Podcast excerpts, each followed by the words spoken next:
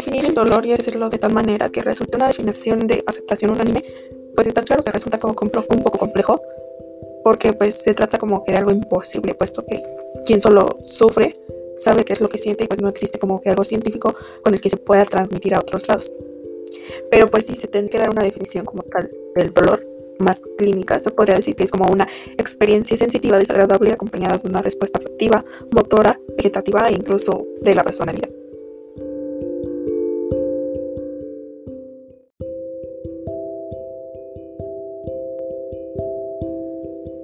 Bueno, si ya dijimos que el, dolor es algo muy, muy subjetivo, existe una escala de dolor comparativo para poder determinar el nivel y la intensidad del dolor de un paciente. El medir del dolor del 0 al 10, o más bien como poder decirle al paciente que, que nos determine con qué grado de dolor este, presenta, nos ayuda a nosotros a ver si, si sufrido de alguna lesión o si su dolor es este, más persistente. Y ya poder este, determinar como que, qué procedimientos, ejercicios y tratamientos podemos este, realizar en este paciente. Y obviamente eh, el tratamiento diagnóstico sería completamente individual.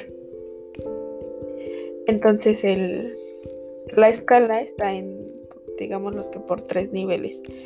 El primer nivel sería del 0 al 3, que los cuatro primeros niveles indican un dolor menor, a excepción del 0, que el 0 mm, podría decirse que indica más que no hay dolor. Ya el nivel del 1 al 3 se utilizan para poder describir como que sentimientos incómodos o muy suaves, o sea, que realmente no, no molesten. Por ejemplo, sería del de tipo de dolores del 1 al 3. Podría ser como un corte, una picadura de, algún mosco o, algo no tan grave.